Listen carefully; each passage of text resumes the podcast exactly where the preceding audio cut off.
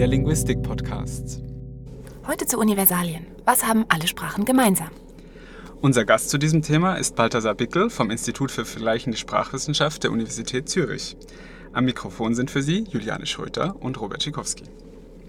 Wir gehen gleich mal in Medias Res. Was ist eigentlich eine Universalie? Wir sprechen heute von Universalien, von sprachlichen Strukturen und meinen damit nicht mehr so sehr Aussagen der Art, alle Sprachen haben X oder Y, sondern meinen damit mehr Aussagen über Trends in der Art und Weise, wie sich Sprachen in der Welt entwickeln im Verlauf der Zeit, wie sie in dieser Entwicklung durch die Evolution des Kommunikationssystems unserer Spezies geprägt sind. Es ist also mehr eine historische Perspektive, die wir heute meinen, allgemeine Trends, die man immer wieder findet. Und wer interessiert sich dafür? Das ist eine Kernfrage im weitesten Sinne aller Disziplinen, die sich damit beschäftigen, was den Mensch zum Menschen macht. Man kann sagen, es ist offensichtlich, was unterscheidet unsere Spezies von unseren nächsten Verwandten. Es ist Sprache, es ist das Merkmal, das den Mensch zum Menschen macht. Und zu verstehen, wie dieses Phänomen Sprache beschaffen ist, wie es sich entwickelt, woher es kommt, wohin es geht, das sind natürlich Kernfragen der Beschäftigung der Disziplinen des Menschen also nicht nur Linguisten. Wenn ich mir jetzt denke, ich lerne zum Beispiel gerne Sprachen und eigentlich habe ich bisher noch keine Sprache gelernt, in der ich nicht nach einiger Zeit alles hätte sagen können, was ich auch auf Deutsch sagen kann. Heißt das jetzt auf eine Art, dass diese Sprachen eh alle gleich sind? Ja, nicht unbedingt, dass sie gleich sind, aber dass sie vergleichbare Möglichkeiten des Ausdrucks schaffen. Eine ganz wichtige Eigenschaft, die menschliche Sprachen auszeichnet, ist, dass sie offen sind, dass sie keine Limiten haben. Unser Wortschatz ist nicht von vornherein beschränkt auf, sagen wir, fünf Ausdrücke, so wie das bei anderen Spezies der Fall zu sein scheint, sondern wir können das beliebig ausbauen. Und das bedeutet natürlich, dass Sprachen beliebig viele komplexe Systeme aufbauen können, mit denen man Gedanken ausdrücken kann, Gefühle ausdrücken kann, so dass man äh, kaum Limiten hat. Das hört sich jetzt alles noch ein bisschen abstrakt an. Was wären denn mögliche Beispiele für Universalien? Geht es da eher um grammatische Aspekte oder kommunikative Funktionen oder kognitive Prozesse? Ja, es sind im Wesentlichen, äh, mit was man sich heute in der Forschung beschäftigt, Aspekte der Lautgestalt und der Grammatikstruktur. Mhm. Neu auch immer mehr der Wortschatzstruktur, muss man dazu sagen. Ein Beispiel, aus, was gerade zur Zeit besonders aktuell ist, ist die Beobachtung, dass wenn Sprachen das Verb ans Ende stellen, also so wie wir das im deutschen Nebensatz haben, dass Hans den Lehrer getroffen hat, Hans den Lehrer getroffen hat und getroffen hat ist am Schluss. Wenn man solche Strukturen hat, und das nicht nur im Nebensatz, sondern Hauptsatz und immer wieder, dass solche Sprachen dazu neigen, Kasusunterscheidungen zu machen. Also zum Beispiel Nominativ versus Akkusativ, äh, der Lehrer, den Lehrer, also solche Unterscheidungen, dass die das machen, dass es in solchen Sprachen häufiger sich entwickelt und wenn es sich entwickelt hat, dann auch eher bleibt in den Sprachen. Das ist ein Beispiel aus der heutigen Forschung. Die Gründe dafür sucht man zum Beispiel, und das spricht die Frage der kognitiven Dimensionen an, zum Teil in der Art und Weise, wie unser Kommunikationskanal beschaffen ist, dass man möglichst früh klären möchte, wer die Teilnehmer eines Ereignisses sind. Ähm, dazu gibt es zurzeit experimentelle Forschung. Eine andere Hypothese leitet sich ab aus der Art und Weise, wie unser Hirn Sprache verarbeitet. Also wenn man Erklärungen sucht für solche universellen Trends in der Geschichte von Sprachen, sucht man die heutzutage meistens in der Sprachverarbeitung oder in der Beschaffenheit des Kommunikationskanals. Mhm. Vielleicht kannst du uns noch ein paar mehr solche Beispiele mhm. sagen, mit der sich die Forschung auch traditionell schon lange beschäftigt ja. hat. Und dann würde uns natürlich auch sehr interessieren, sind das nach dem aktuellen Forschungsstand noch Universalien? Mhm. Oder würde man heute eher sagen, nee, man hat lange geforscht, aber am Ende hat sich gezeigt, universal sind diese Eigenschaften eigentlich nicht. Ja. Also vieles, was sich bestätigt hat, auch äh, durch experimentelle Forschung, äh, stammt aus Universalien in der Lautlehre, in der Phonologie. Zum Beispiel hat man schon lange vermutet, dass Sprachen dazu neigen, äh, das Phänomen, was wir auch im Deutschen haben, nämlich Auslautverhärtung zu bevorzugen und wenn man es mal hat, nicht so schnell wieder aufzugeben. Und das kann man ganz einfach dadurch zeigen, dass das Stimmlosmachen eines Auslautes, dass das günstiger ist für die Energieverwendung quasi bei der Produktion von Laut, denn es mhm. ist einfach ökonomischer. Und so etwas findet man überall auf der Welt als Tendenz sehr stark. Es ist nicht in jeder Sprache eine Regel der Grammatik geworden, im Englischen zum Beispiel nicht, aber selbst im Englischen, wenn man das experimentell anschaut, gibt es einen leichten Rückgang der Stimmhaftigkeit am Auslaut. Aber du hast auch nach einem Beispiel gefragt von solchen Universalien, die man heute eher als widerlegt betrachten kann. Also ein Beispiel, das sich gerade in letzter Zeit deutlich gezeigt ist, man hat lange geglaubt, dass die Verteilung von speziellen Kasus in Sprachen abhängig ist von einem universellen Prinzip, derart, dass zum Beispiel Akkusative beliebter sind bei Personalpronomen als bei Nomen oder bei belebten als bei unbelebten. Ausdrücken und so weiter. Und dass das äh, gesteuert ist durch ein universelles Prinzip, äh, wonach die menschliche Kognition erste und zweite Person, also ich und du, höher schätzt als unbelebtes. Mhm. Das hat sich nicht bestätigt zum Beispiel. Da ist man heute davon weggekommen. Es gibt einfach zu viele Sprachen, die sich in eine andere Richtung entwickeln als genau in diese. Wenn ich das richtig verstanden habe, sind die Sachen, die man heute noch als Universalien betrachtet, eher Korrelationen von Eigenschaften als Eigenschaften an sich. Nicht unbedingt. Das war eine Zeit lang, hat man sich sehr stark darauf fokussiert, aber das kann man heute nicht mehr so sagen. Also gerade das Beispiel der Auslautverhärtung geht dagegen. Auch in der Grammatik gibt es durchaus Bereiche, die nicht so sind. Also gibt zum Beispiel neue Forschung zur Strukturierung des Wortschatzes, die gezeigt hat, dass Sprachen dazu neigen, bestimmte Farbunterscheidungen oder im Bereich der Verwandtschaftsterminologie bestimmte Verwandtschaftstermini zu bevorzugen. Und das ist völlig unbedingt. Oder? Das sind also nicht Korrelationen, sondern das sind an sich Phänomene. Also das heißt, die Suche nach Universalien geht doch offenbar immer noch weiter. Was sind denn heute eigentlich Trends in der Forschung oder vielleicht auch in der Technologie, die die Suche vorantreiben und die da neue Möglichkeiten öffnen? Es sind im Wesentlichen zwei Bereiche, die hier entscheidend sind. Das eine ist, dass wir heute über sehr große Datenbanken verfügen, über äh, sprachliche Merkmale oder lexikalische Merkmale, auch lautliche Merkmale. Und dass wir damit mit modernen statistischen Verfahren halt viel besser und effizienter solche Trends in der Geschichte abschätzen können. Das ist das eine. Das andere ist, dass wir heute sehr viel mehr experimentelle Forschung, vor allem aus dem Bereich der Psycholinguistik, also der Forschung zur Sprachverarbeitung und des Sprachlernens von Kindern haben, die uns Hinweise darauf geben, was das Hirn quasi bevorzugt, was leichter zu verarbeiten ist, was leichter zu lernen ist. Und diese beiden Dinge zusammen, die haben eigentlich die Forschung zu Universalien gerade jetzt wieder zu einer neuen Blüte gebracht. Mhm. Gerade bei den Datenbanken würde ich gerne noch was nachfragen. Und zwar, wir haben zwar riesige Datenbanken, aber ein Großteil der Sprachen der Welt ist ja immer noch unbeschrieben. Da würde mich interessieren, mit welcher Sicherheit können wir denn tatsächlich eigentlich sagen, dass wir über alle Sprachen der Welt bereits was sagen können? Und wie einfach könnte es passieren, dass eine oder mehrere neu beschriebene Sprachen alles umwerfen? Ja, also dass einzelne Sprachen etwas umwerfen, das ist äh, heute nicht mehr so ein Problem. Das war früher lange ein Problem, weil man früher lange gedacht hat, Universalien seien Allaussagen über die Sprachen der Welt. Und dass man sagt, alle Sprachen haben X und dann kommt einer und sagt, aber meine Sprache hat es nicht, dann ist widerlegt. Seitdem man das nicht mehr so fragt, sondern nach den Tendenzen in der Geschichte von Sprachen fragt, hat sich die Frage verändert und auch das Problem verändert.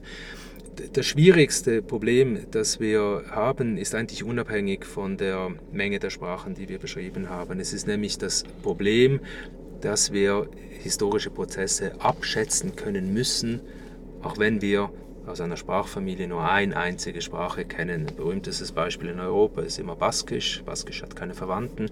Wie können wir abschätzen, was die historische Entwicklung des Baskischen war, ohne verwandte Sprachen zu kennen. Wenn wir verwandte Sprachen kennen, können wir das rekonstruieren durch vergleichende Untersuchungen, die sogenannte komparative Methode. Wenn wir das nicht haben, ähm, ist es schwieriger.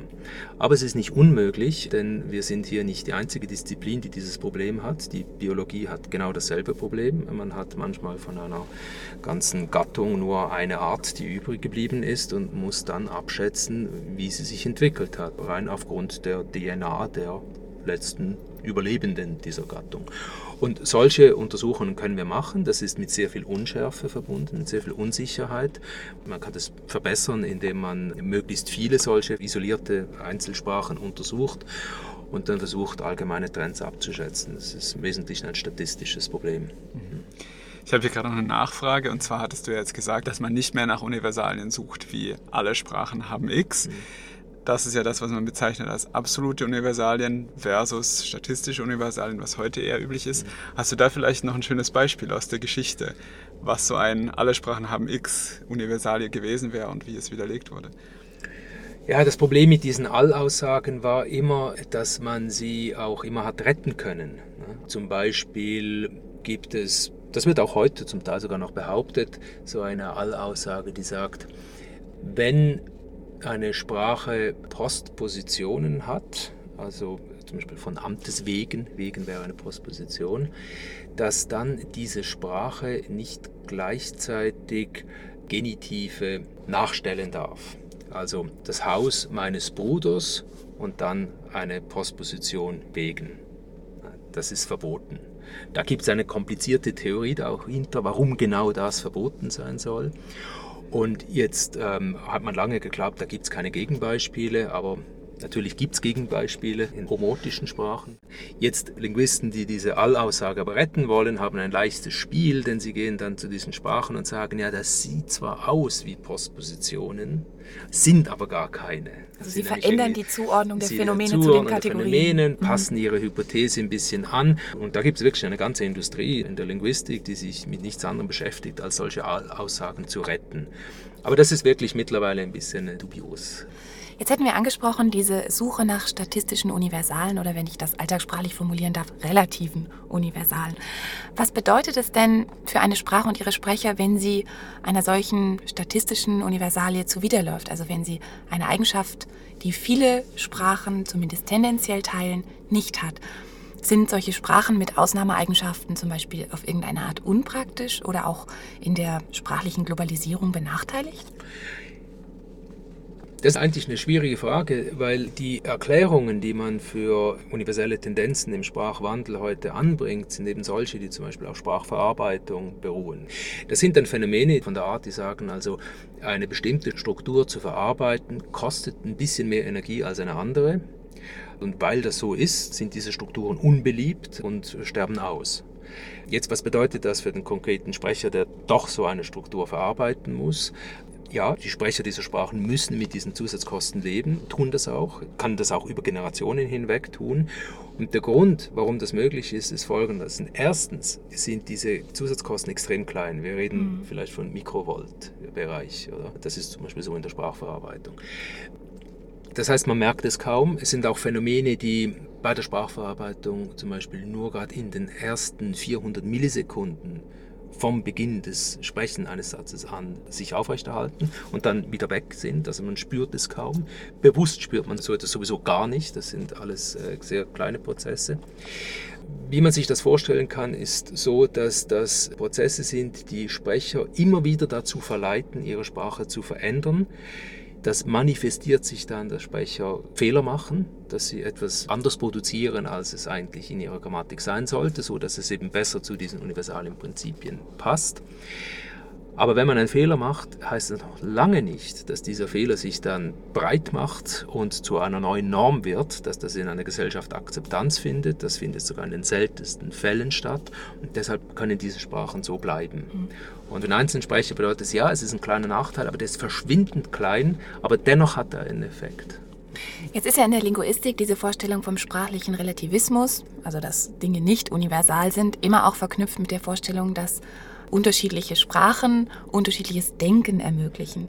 Ist das eine Vorstellung, die es heute auch noch gibt in der aktuellen Universalienforschung? Ja, sogar sehr stark. Und es ist ein bisschen eine Ironie der Terminologiegeschichte hier, die wir haben. Es ist nämlich so, dass wenn man sich genau überlegt, ist die These von Relativitätseffekten in der Sprache, das sind Aussagen über universelle Prinzipien. Und zwar derart, äh, dass man sagen kann, also zum Beispiel, wenn ich das und das Vokabular der Raumausdrücke habe, dass ich deswegen so und so mich im Raum orientiere. Das ist eine Wenn-Dann-Aussage, eine Korrelation, die natürlich nur dann Sinn macht, wenn sie universell ist. Also wenn jedes menschliche Gehirn, das dieses Vokabular verarbeitet, dann auch mhm. so und so nicht Also wenn die Grundprinzipien denkt. der Sprachverarbeitung sozusagen mal universell sind. Die sind universell und äh, der Zusammenhang gerade zwischen äh, sprachlichen Strukturen und außersprachlichen Denkstrukturen, das ist etwas, was man in den letzten 20 Jahren deutlich gezeigt hat. Das sind sehr enge universelle Prinzipien des Zusammenhangs. Gibt es eigentlich auch so eine Art Ausnahmesprachen, also Sprachen, die sehr viele ungewöhnliche Eigenschaften auf sich vereinigen? Ja, das gibt es. Allerdings nicht unbedingt Ausnahmen im Sinne von Phänomenen, die den universellen Prinzipien entgegenlaufen, sondern mehr im Sinne von Ausnahmen, wenn man die globale Verteilung anschaut. Es können trotzdem noch universelle Prinzipien dahinter stecken, aber sie sind nicht überall gleich häufig auf der mhm. Welt. Das gibt es unbedingt. Und das hängt damit zusammen, dass die meisten Regionen der alten Welt, Eurasien und Afrika, in den letzten 20.000 Jahren extreme Migrationsbewegungen durchlaufen haben, was zu sehr großen Angleichungen in den Sprachstrukturen geführt hat. Vor allem in Eurasien ist das sehr beeindruckend, im subsaharischen Afrika auch, außer vielleicht im äthiopischen Hochland. Und das hat dazu geführt, dass diese Sprachen alle sehr ähnlich miteinander sind und dann gibt es ein paar interessante Ausnahmen. Eine, eine der eklatantesten Ausnahmen zum Beispiel ist die Sprache der Andamanen. Also mhm. Das ist eine ganz kleine Familie, vertreten heute nur noch durch eine Sprache. Und diese Sprache zeigt so ziemlich alles, was man sonst auf der Welt nicht mehr findet. Aber das sind also nicht Dinge, die Universalien zuwiderlaufen, aber Dinge, die einfach sonst sehr selten sind, weil sie ausgestorben sind. Jetzt haben wir viel darüber geredet, was Universalien sind und ob es sie gibt, aber das Warum haben wir bisher nur gestreift. Aber dass es doch viele Universalien gibt, ist ja bestimmt kein Zufall, oder? Ja, wir haben schon kurz ein bisschen darüber geredet. Das hängt im Wesentlichen damit zusammen, wie unser Gehirn Sprache verarbeitet. Aber man kann natürlich noch einen Schritt tiefer fragen. Warum ist es so? Oder warum bevorzugt der menschliche Lautproduktionsapparat Auslautverhärtung? Warum bevorzugt unser Sprachverarbeitungssystem Sprachen, in denen, wenn das Verb am Ende kommt, man Kasus hat? Warum ist es so? Und letztlich ist es so, immer wenn man so etwas behauptet, ein universelles Prinzip, macht man eigentlich eine ungeheuerliche Behauptung. Man behauptet nämlich, dass etwas sich so entwickelt hat im Verlauf der Evolutionsgeschichte. Das ist etwas, was, wenn man sagt, das ist wirklich fest so in unserem Gehirn und unserem Lautproduktionsapparat, da muss es ja irgendwo herkommen. Das heißt, es muss eine Evolutionsgeschichte durchlaufen haben. Es muss selegiert worden sein oder eingeführt worden sein oder irgendwie.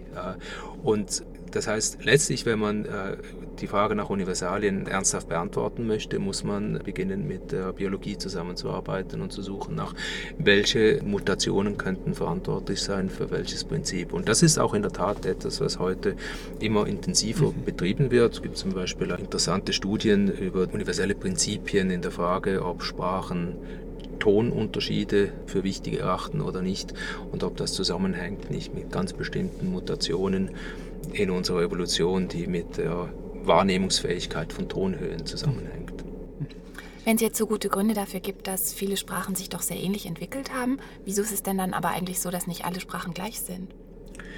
Es sind vor allem zwei Dinge, die hier wichtig sind. Das erste haben wir schon mal kurz angesprochen, nämlich ähm, die Tatsache, dass man eine Struktur, die gegen eine Universale läuft, trotzdem natürlich produzieren kann. Jeder Sprecher wird immer wieder mal das quasi zu verändern versuchen, also unbewusst, aber das heißt noch lange nicht, dass die Gesellschaft mitmacht, denn ob ein Sprachwandelereignis tatsächlich stattfindet, ist nur zu einem Teil begründet durch die Sprachverarbeitung im Gehirn oder die Produktion von Lauten. In einem ganz anderen und genauso wichtigen Teil ist es dadurch begründet, ob etwas sich sozial verbreitet. Und da kommen natürlich Faktoren wie Prestige, äh, soziale Stellung und so weiter, spielen da auch eine Rolle. Das ist das eine. Das andere, was dagegen läuft, gegen quasi das sich Durchsetzen von allen Universalien, ist äh, Sprachkontakt. Sprachen sind laufen in Kontakt miteinander, Menschen sind bilingual oder mehrsprachig und das kann immer auch dazu führen, dass man eine Struktur übernimmt von anderen, auch wenn sie überhaupt nicht einem Universale entspricht. Mein Lieblingsbeispiel sind Relativpronomen, ein völlig absurdes Ding, das man auf der Welt eigentlich kaum findet, nur in Europa. Aber in Europa ist es im Mittelalter total in geworden, oder? Schriftliches Englisch sogar hat es neu eingeführt, ist völlig dysfunktional, geht gegen alle Universalien, aber einfach schick. Und da macht man es. Jetzt leben wir ja heute in einer Welt, in der es fast unbegrenzte Möglichkeiten für Sprachkontakt gibt. Würdest du sagen, daraus könnte man folgern, dass die Sprachen immer ähnlicher werden werden? Das wäre dann so, wenn der Sprachkontakt nur in eine Richtung gehen würde. Also wenn sich dann zum Beispiel eben Englisch immer durchsetzen würde oder Russisch in Russland und so weiter. Aber Sprachkontakt setzt sich in viele Richtungen durch. Oder ein schönes Beispiel ist indisches Englisch. Oder natürlich kann man sagen, ja, vieles kommt aus dem Englischen, aber vieles kommt eben auch aus den einheimischen Sprachen. Oder es geht in beide Richtungen. Das heißt, wir Linguisten dürfen uns freuen, die Vielfalt wird noch eine Weile erhalten bleiben. Vielen Dank für dieses Gespräch, Balthasar. Dankeschön, Balthasar. Danke euch.